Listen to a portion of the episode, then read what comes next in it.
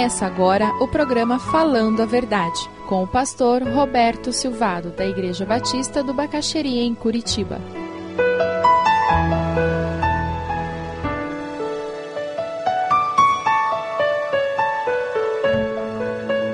Eu gostaria que nós começássemos a refletir sobre maldição hereditária ou cultura familiar.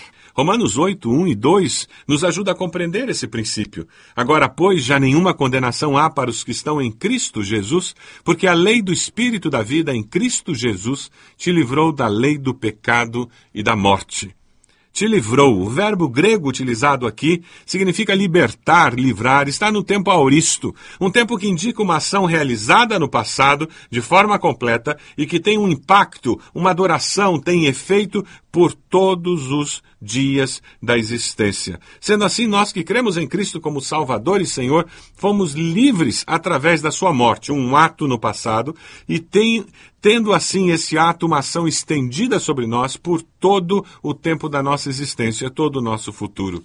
A responsabilidade espiritual é individual e intransferível.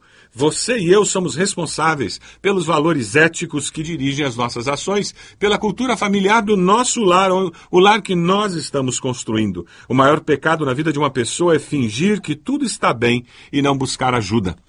Você deve identificar na sua cultura familiar aquilo que desagrada a Deus e rejeitar tudo que é contra Deus.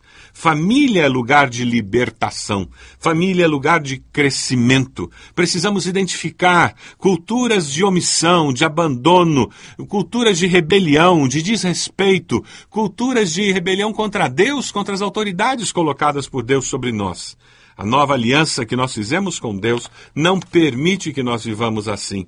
E é interessante porque, voltando lá no Velho Testamento, nós já encontramos o conceito que é vivido no Novo Testamento. Conceito importantíssimo para que nós possamos entender o que é o plano de Deus, que não é que nós vivamos com medo da maldição hereditária, mas que nós sejamos libertos e respondamos cada um pelos nossos próprios atos. Ezequiel 18, 1, 20, de uma forma muito bonita, nos ajuda a entender esse princípio. Esta é a palavra do Senhor que veio a mim, diz o profeta. Juro pela minha vida, a palavra do soberano Senhor, que vocês não citarão mais esse provérbio. Os pais comem uvas verdes e os dentes dos filhos se embotam, pois todos me pertencem, tanto o pai como o filho me pertencem. Aquele que pecar é que morrerá. Ele, o pai, não morrerá por causa da iniquidade do filho, mas seu, nem o filho pela iniquidade do pai. Mas se um ímpio se desviar de todos os pecados que cometeu e obedecer a todos os seus decretos e fizer o que é justo e direito, com certeza viverá, não morrerá. Que Deus nos abençoe e nos ajude a assumir a nossa responsabilidade, o nosso privilégio, o papel que temos de identificar cultura familiar que é pecaminosa e rejeitá-la em nome de Jesus. Quando nós entendemos que o que os nossos antepassados fizeram nos afetam de uma forma espiritual e nós vivemos sobre a, sob a mão de Deus que pesa sobre nós, porque estamos amarrados a cadeias do passado dos nossos antepassados, nós estamos dependendo de magia para quebrar. Precisa ter uma oração especial que vai quebrar aquela maldição. Quando nós entendemos que existe cultura familiar, hábitos, valores, costumes herdados daquelas famílias de onde nós viemos, que precisam ser quebrados, nós entendemos que existe uma, uma participação ativa nossa no processo que se chama de processo de santificação. Quando eu avalio o modus vivente da minha família, a maneira de ser da minha família e com a ajuda de Deus eu começo a agir de forma diferente. As pessoas que defendem maldição hereditária, elas têm um texto muito usado. Êxodo 20, de 1 a 6. Sou Deus zeloso que castiga os filhos pelos pecados de seus pais até a terceira e quarta geração daqueles que me desprezam. E se esquecem do versículo seguinte, mas trato com bondade até mil gerações aos que me amam e obedecem aos meus mandamentos. O texto que nos ajuda a entender com mais clareza ainda essa questão de maldição hereditária está no próprio Velho Testamento. Ezequiel 18, esta é a palavra do Senhor veio a mim. O que vocês querem dizer quando cito este provérbio em Israel? Os pais comem uvas verdes e os dentes dos filhos se embotam? Juro pela minha vida a palavra do Senhor, o Senhor, que vocês não citarão mais esse provérbio em Israel, pois todos me pertencem, tanto o pai como o filho me pertencem. Aquele que pecar é que morrerá. Aquele que pecar é que será responsável pelo seu próprio pecado e sofrerá as consequências. E o texto começa a explicar, e existem três gerações que serão citadas aqui. Primeira geração. Suponhamos que haja um justo, que faz o que é certo e direito, ele não come nos santuários, há nos montes, nem olha para os ídolos da nação de Israel. Ele não contamina a mulher do próximo, nem se deita com a mulher durante os dias de sua menstruação. Ele não oprime a ninguém, antes devolve o que tomou como garantia no empréstimo, não comete roubos, antes dá sua comida aos famintos, e fornece roupas para os despidos, e continua descrevendo, ele age segundo os meus decretos, e obedece fielmente às minhas leis. Esse homem é justo, com certeza ele viverá. Palavra do soberano Senhor. Supomos que ele tem um filho, segunda geração, violento, que derrama sangue ou faz qualquer uma dessas outras coisas, embora o pai não tenha feito nenhuma delas. Ele come nos santuários há nos montes, contamina a mulher do próximo, oprime os pobres, os necessitados, comete roubos, não devolve o que tomou como garantia, volta-se para os ídolos, empresta visando lucros. Deverá viver um homem desses? Não. Por todas essas práticas detestáveis, com certeza será morto, e ele será responsável por sua própria morte.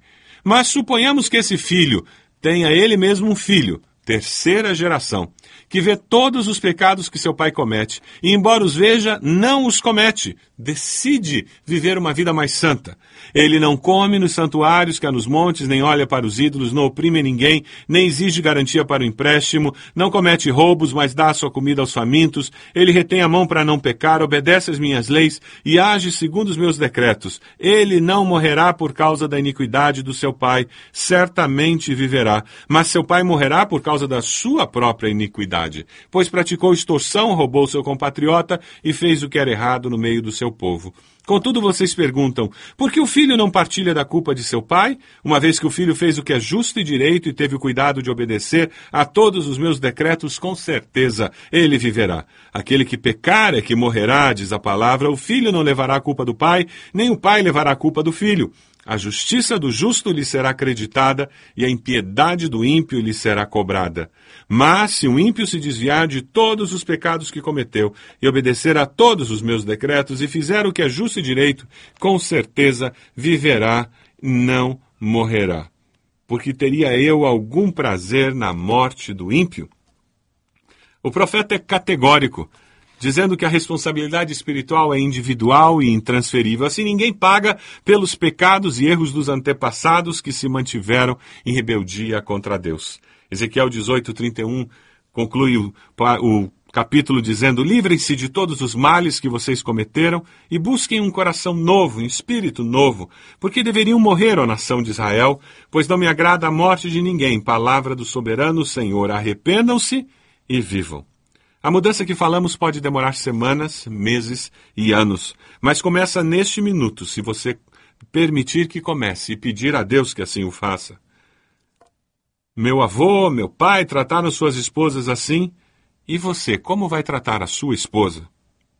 Você decide. Mãe, sua filha gostaria de se espelhar em você como um tipo de esposa e mãe. Que tipo de esposa e mãe que ela poderia ser, olhando para você? Pai, você gostaria de ouvir do seu filho quando eu me casar? Eu gostaria de ser um pai e um esposo como o Senhor é. Isto é construir uma cultura familiar positiva, abençoadora. Será que ao chegar à vida adulta, seus filhos terão que se espelhar em outras famílias para construir a sua própria família? Para quebrar a cultura familiar? Filhos, qual o comportamento que vocês receberão dos seus filhos no futuro? O que semearam com seus pais hoje, certamente, vai influenciar o seu relacionamento com filhos no futuro. Você tem contribuído para que a cultura familiar da sua casa, do seu lar, seja uma cultura bíblica e que honra a Deus?